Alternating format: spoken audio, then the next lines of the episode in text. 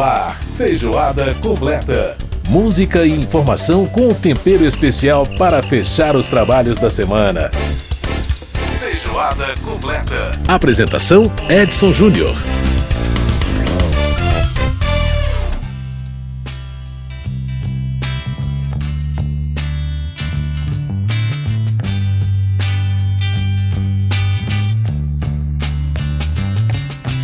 Hoje eu ouço as canções que você fez pra mim. As canções que você fez para mim. Esse era o nome de um dos programas de rádio mais queridos do Brasil. Apresentado em mais de 40 emissoras de rádio em todo o país. E quem apresentava era uma pessoa muito especial. Dudu Braga, filho do rei Roberto Carlos, que não só trazia as canções do Roberto nesse programa, mas também trazia as mensagens de ouvintes que contavam como essas canções haviam marcado as suas vidas. E nesta quarta-feira, nessa última quarta-feira, dia 8 de setembro de 2021, Dudu Braga nos deixou. Um apresentador, um jornalista, uma pessoa muito querida pelos seus amigos e pelos seus familiares, apaixonado pelo pai, que ele chamava carinhosamente de paizão, do rei Roberto Carlos, e tinha muitos amigos. Eu tive o prazer de conhecer Dudu Braga em 2005, num evento que foi organizado pela Universidade Estácio de Sá. Esse evento foi uh, por conta de uma discussão, de um debate né, sobre a questão da deficiência e da mídia. Dudu Braga, que como eu também tinha deficiência visual total, ele era cego e ah, nós tivemos lá nesse debate. E por outras ocasiões tive a oportunidade de falar com ele por telefone, inclusive de entrevistá-lo aqui no Feijoada Completa também, numa ocasião que nós falamos sobre esse mesmo tema da deficiência da mídia. E ele falou com muito carinho do cuidado que o pai tinha com ele, do amor que o pai tinha por ele. Então é uma pessoa muito querida e a gente deixa aí na nossa homenagem a saudade de Dudu Braga, aos amigos, aos familiares, a nossa palavra de conforto e a gente fica com essa grande saudade de uma pessoa muito querida, de uma pessoa muito amada, que era Dudu Braga, filho do rei Roberto Carlos.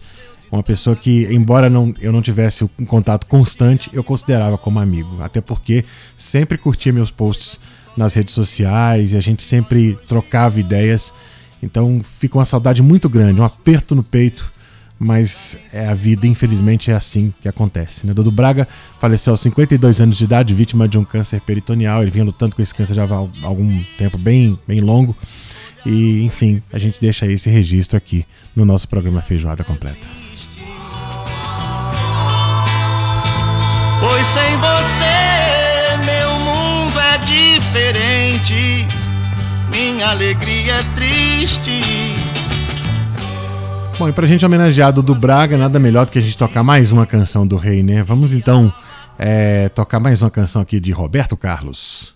E a gente ouve a famosa As Curvas da Estrada de Santos.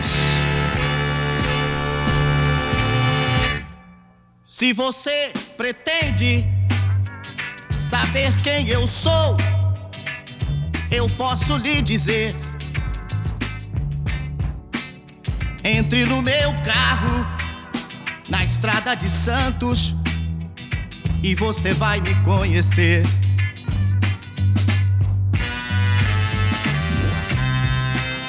Você vai pensar que eu não gosto nem mesmo de mim. E que na minha idade, só a velocidade anda junto a mim. sozinho e no meu caminho o tempo é cada vez menor. Preciso de ajuda, por favor me acuda. Eu vivo muito só.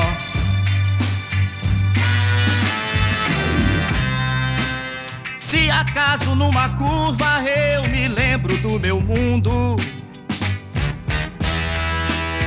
Eu piso mais fundo, corrijo num segundo, não posso parar. Eu prefiro as curvas da estrada de Santos, onde eu tento esquecer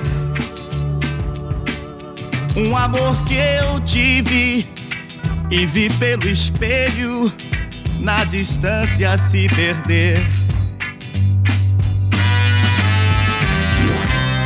Mas o amor que eu perdi eu novamente encontrar.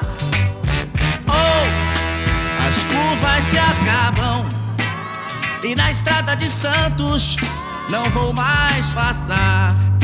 Não, não vou mais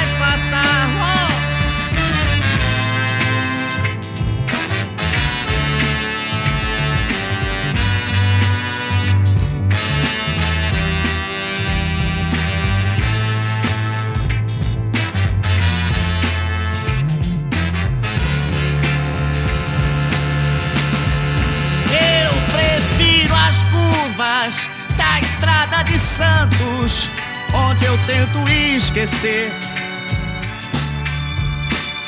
um amor que eu tive e vi pelo espelho na distância se perder.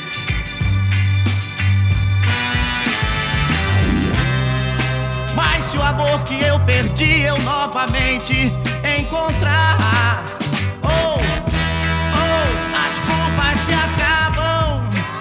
na estrada de Santos eu não vou mais passar. Não, não, não, não, não. Na estrada de Santos as curvas se acabam e eu não vou mais passar. O som de Roberto Carlos, As Curvas da Estrada de. Santos. Homenagem a Dudu Braga, filho do rei, que a gente perdeu aí nessa semana. Aliás, e o Dudu Braga que tinha uma banda cover de Roberto Carlos, né, chamada RC na Veia. Então vai a nossa homenagem ao grande Dudu Braga, nosso querido amigo que nos deixou essa semana.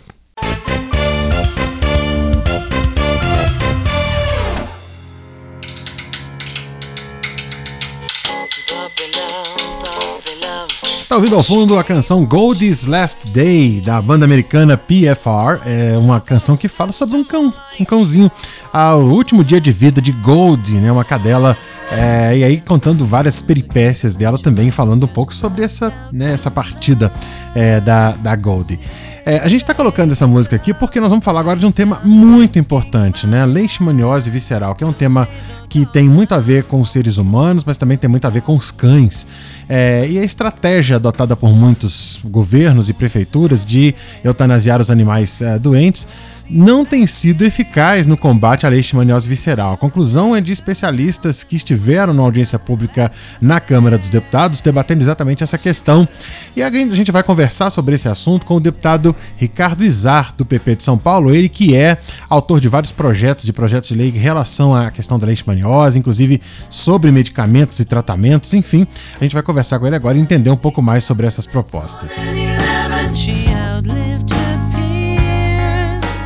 Vamos lá então, deputado Ricardo Izar, muito prazer falar com o senhor aqui no nosso programa. Como é que vai? Tudo bem? Tudo bem, graças a Deus. E vocês? Tudo jóia.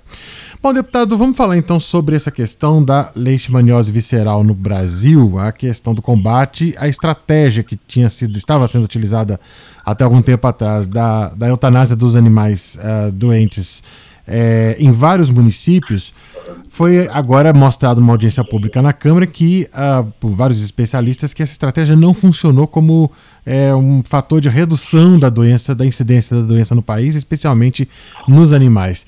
Uh, como é que o senhor avalia aí essa questão né, da, da, da, utilização da eutanásia, da prática e comparação com outros países? É, o que, que nós podemos falar sobre esse assunto aí?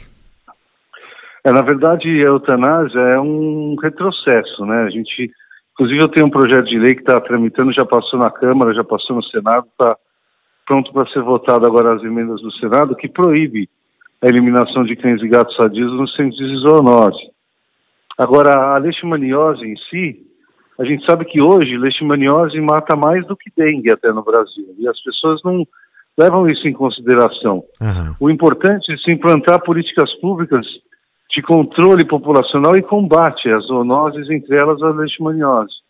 Então a gente precisa trabalhar políticas públicas de encoleiramento de animais, né, usando aquelas coleiras Excalibur. E quando tiver o cão infectado com leishmaniose, aplicar o tratamento. Existe um projeto de lei que está na Câmara, inclusive o ministro Mandetta foi relator desse projeto, onde ele fez um relatório brilhante. Ele deixa dois princípios ativos disponíveis para o combate à leishmaniose de medicamento.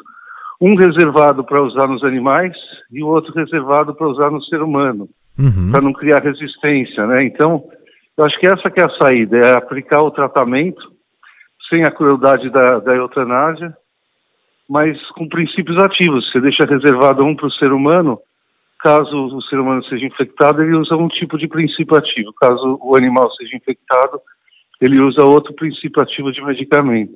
Uhum. Agora, na, na, na, o Ministério da Saúde parece que já até tem uma autorização para tratamento, mas as prefeituras e alguns governos estaduais ainda continuam usando essa, essa estratégia de eutanásia, né? É, infelizmente, a gente precisa colocar um regulamento legislativo que aplica-se para o Brasil inteiro. Uhum. É como hoje, hoje a eutanásia é permitida em alguns estados e outros estados não é. é. Aí tem prefeitura que tem autonomia sobre isso. Isso precisa ser regrado, precisa ser uma norma geral. E a gente tem esse projeto que, se não me engano, é o 6110 de 2010, que trata exatamente dessa questão de colocar a proibição da eutanásia no Brasil. Aí vai gerar a obrigatoriedade do tratamento dos animais. Porque, infelizmente, não só para leishmaniose, como para outros tipos de zoonose, muitos animais entram no centro de zoonoses vivos e só tem um jeito de sair de lá, que é morto. E não é assim que se faz política pública de direitos animais. A gente tem que trabalhar a questão da doação, da adoção dos animais, né? Arrumar uma casa nova, um lar temporário, depois um tutor definitivo para esse animal. Ele merece uma segunda chance, não precisa sair morto do centro de zoonose. Uhum. É uma, uma questão séria. Agora, deputado, é, a castração, né? A, a senhora falou de controle populacional. É, qual, só, a, a, castração hoje no Brasil já, já se tornou uma prática mais, mais é, comum entre no poder público? Como é que está essa questão? Porque a castração também seria uma forma de controlar principalmente os animais de rua, né? Sem dúvida, sem dúvida. Hoje é muito importante a castração. A gente conseguiu. Eu fui autor da, da, da rúbrica no orçamento que deixa disponível para o parlamentar fazer emenda parlamentar para aquisição de castramóveis e insumos né, para combate ao controle populacional. E hoje é realidade. Por exemplo, em São Paulo a gente entregou aqui 158 castramóveis para fazer castração em massa porque a gente tem dados da Organização Mundial da Saúde que mostram que cada um real que a gente investe em controle populacional e combate à zoonose, a gente economiza 27 reais em saúde humana, né? Então, não é só respeito aos animais, é respeito à saúde pública também. Uhum, é verdade. Bom, deputado, é, em relação ainda à questão da, da leishmaniose, a anfotericina, que é, um, que é uma das, das medicamentos usados para tratamento e é uma espécie de quimioterapia, né? Ela é bastante cara hoje em dia. Uma sessão de, de, de quimioterapia dessa é bastante cara no país. Como é que você acredita que a gente pode popularizar isso? Quer dizer, para que as pessoas que não têm recursos, é, que, que têm apenas aqueles recursos básicos para tratar seu animal, com ração, com enfim, mas ela não tem recurso para um tratamento desse porte, é, elas possam também tratar os seus animais que são testados positivos para leishmaniose? Tem dois projetos que são até de minha autoria que estão tramitando. Um já, já foi aprovado e o outro está tramitação um cria um medicamento veterinário genérico, uhum. né, para poder ficar mais acessível. Então ele tem a quebra da patente e automaticamente você diminui o custo.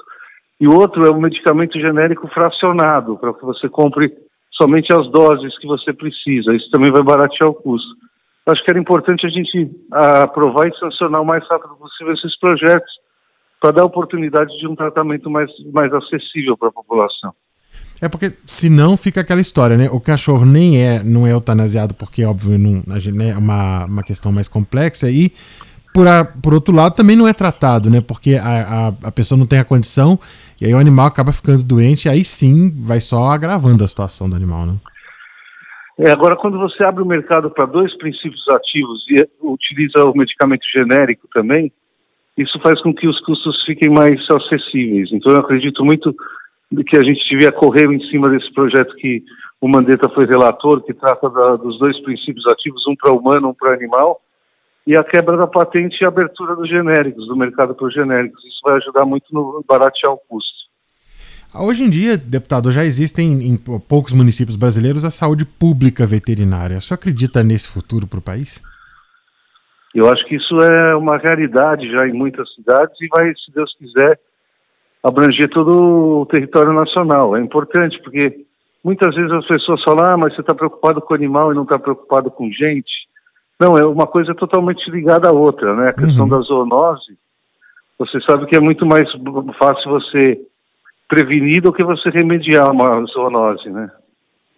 Exatamente.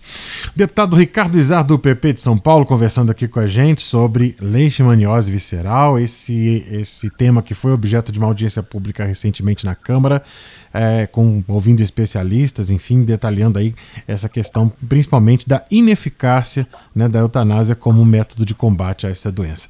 Deputado Ricardo Zá, muito obrigado por participar aqui do nosso programa. Sucesso na continuidade do trabalho do senhor e espero contar com o senhor em outras oportunidades para a gente conversar sobre esse e outros assuntos de relevância para o nosso povo. Obrigado pelo espaço, viu? Um abraço para você. Um abraço muito grande. Tchau, tchau.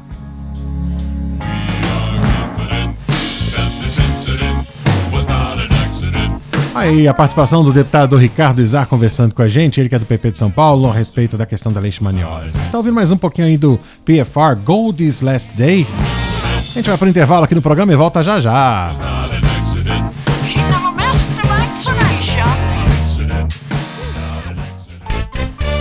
Feijoada completa.